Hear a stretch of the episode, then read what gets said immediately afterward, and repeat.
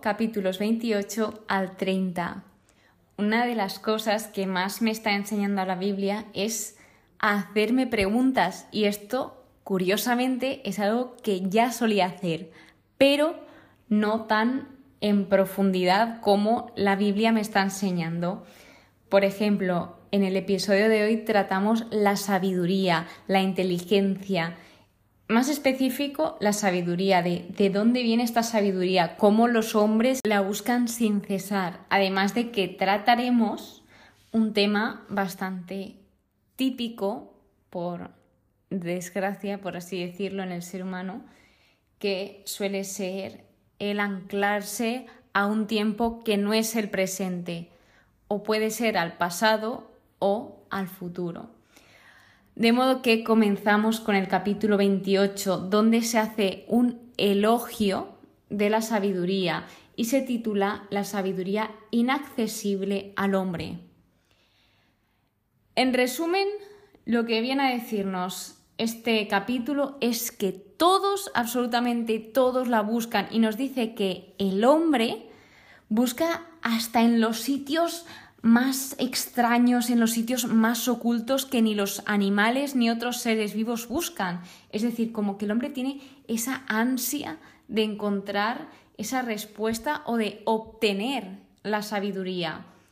Así, Job está explicando cuán duro están dispuestos a trabajar los hombres para ganar esto, para ganar el gran tesoro y esa riqueza escondida en la tierra empieza hablándonos un poco de tesoros, pero todo ello nos lleva a la sabiduría, que los tesoros sí que lo van encontrando, pero por más que buscan la sabiduría, es algo que les cuesta encontrar, pero tampoco se cansan de buscarlo. Entonces, aquí es donde viene la pregunta, título del episodio, en el versículo 12, que se repite incluso hasta dos veces en este capítulo, que dice, pero ¿de dónde sale la sabiduría? ¿Dónde se encuentra la inteligencia? Como comentaba, yo creo que en mi vida me he hecho preguntas tan, pero que tan profundas. Sí que conozco a personas que sí que suelen hacerse este tipo de preguntas y buscan su respuesta, pero hasta el momento, en mi caso, no había ido hasta tan, tan, tan, tan, tan allá. Y es esto algo que me impacta del estudio bíblico, sorpresas que dices, esto nunca me lo había planteado. Pues vamos a aprender y vamos a ver qué otras preguntas suelen plantearse o se solían plantear, que a día de hoy siguen planteándose. Entonces, también lo que nos viene a decir Job es que todo es facilísimo comparado con la búsqueda de la sabiduría. Y me ha hecho mucha gracia que en el estudio bíblico indicaba que la sabiduría es un tesoro más raro que cualquier otro. Y esto me encanta porque si habéis escuchado en la primera temporada, hablo sobre el mejor piropo, que para mí en mi caso es que te llamen raro o rara, porque es algo diferente, algo original. Entonces, la sabiduría es algo distinto a todo lo demás y ha gustado y quería compartirlo aquí con vosotros. Entonces, nos deja claro que no se puede adquirir con dinero, que no se puede comprar, es decir, que no tiene valor, es invaluable. Y luego nos dice, solo Dios ha encontrado su camino, solo Él conoce su morada.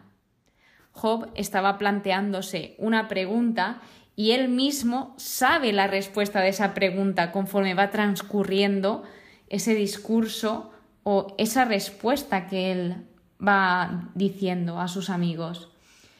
También nos deja claro que Dios todo lo ve y que todo lo hizo perfecto. Esto último lo digo porque en unos versículos Job va comentando el cómo Dios iba calculando cada cosa que él iba creando.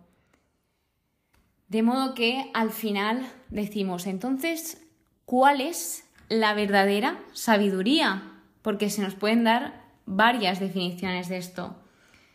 Por lo tanto, Job nos dice, el temor del Señor es sabiduría, apartarse del mal, inteligencia. esto también es algo que me gusta de la Biblia, el que plantee preguntas que contesta y muchas preguntas que nos hemos planteado a lo largo de nuestra vida, aquí están las respuestas y cuando las lees dices, pues tiene razón, o cuando ya has pasado por la experiencia y encuentras la respuesta en la Biblia dices, ah, pues aquí estaba todo. Entonces pasamos al capítulo 29, donde se concluye ese diálogo y yo lo juntaría como 29 y 30, porque en el 29 habla Job sobre el pasado, sobre los días de antaño, y en el 30 nos habla del presente, de esa angustia que él está sufriendo. Entonces nos crea un contraste entre el pasado y el presente él empieza diciendo que quiere volver al pasado. ¿Por qué? Generalmente él añoraba esa cercanía que tenía con Dios, esa relación, porque nos dice, Dios me protegía, su lámpara brillaba sobre mi cabeza, me acompañaba. Luego nos habla de cómo era tratado por los demás y qué es lo que él hacía. Él dice, libraba al pobre, al huérfano, le daba la alegría a la viuda, le devolvía esa alegría que la viuda había perdido. También las personas le escuchaban expectantes, es decir, Job era un hombre respetado y honrado. Y en conclusión, él ayudaba a los demás, a todos los que lo necesitaban, y él era un hombre justo, como vimos que nos dijo hasta el mismísimo Dios en los primeros capítulos que Dios definía a Job como un hombre justo y un hombre recto. Entonces, esto también nos hace admirar a Job, nos hace aprender de su ejemplo, porque Job era un hombre lleno de buenas y nobles obras. Y tenemos que tener en cuenta que él también era rico, tenía muchas riquezas. Y lo que hizo fue usar su riqueza y su influencia para hacer este bien, para ayudar a todos los demás. En vez de ser avaricioso y ser egoísta con todos sus bienes, lo que hacía era recibir a todos, ayudar al que lo necesitaba, dar de comer al hambriento, etc. Entonces, cuando empieza a hablar del presente, empieza diciéndonos, ahora, en cambio, él siente que Dios le está humillando, que se encuentra claramente en días de aflicción, o sea, él ahora mismo está en un momento crítico y lo reconoce y ve cómo su honor y su prosperidad se habían esfumado de un día para otro.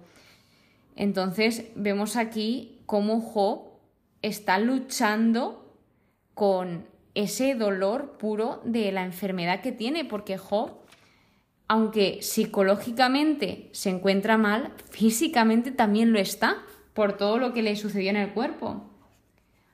Por lo tanto, aquí Job está diciendo que él pide auxilio, que él pide ayuda y que no encuentra ninguna respuesta por parte de Dios, de que él se está presentando constantemente y no le está haciendo caso.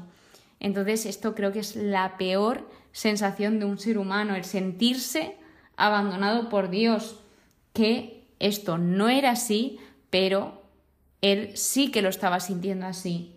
Entonces vuelve a hablar de algunas de las obras que hizo Job y las va describiendo a modo de pregunta. Por ejemplo, él dice, ¿no tendía acaso la mano al indigente cuando angustiado pedía justicia? ¿No lloré con quien vive en apuros? ¿No he mostrado piedad por el pobre? Y así sucesivamente. Por último, algo a destacar de nuevo es que Job vuelve a indicar que él está pidiendo auxilio, que él está pidiendo ayuda. Y es algo que dejo remarcado porque vemos como sus amigos nos hablan de los impíos, que los impíos no piden ayuda a Dios porque no creen que lo necesitan, según lo que nos está narrando este libro. Así que veremos cómo Job sí que está pidiendo. Entonces, los amigos, ¿qué está pasando? ¿Se están dando cuenta de que realmente él no está actuando como un impío o no lo quieren ver o no lo escuchan? Ya lo resolveremos. Y vemos cómo Job en estos momentos están malinterpretando el silencio de Dios como falta de preocupación e indiferencia, cosa que nos puede pasar a nosotros, que cuando estemos en un momento malo o estemos en un momento angustioso, dudoso, etc., podamos sentir que Dios no nos está hablando o que no nos escucha, pero algo que sí que es cierto es que Dios nos escucha a todos y cada uno de nosotros. Y sobre esto vamos a aprender cosas en los siguientes capítulos. Así que espero que hayas aprendido algunas cosas sobre estas preguntas tan, tan, tan profundas como la de de dónde proviene la sabiduría, de dónde proviene la inteligencia, que son preguntas muy, muy, muy extensas y que tal vez nunca las comprenderemos al 100% porque somos humanos y somos limitados, no somos perfectos, pero siempre podemos estudiar un poquito más y más. Por lo tanto, muchas gracias por estar aquí, muchas gracias de todo corazón por escucharme. Espero que tengas muy buen día y que Dios te bendiga.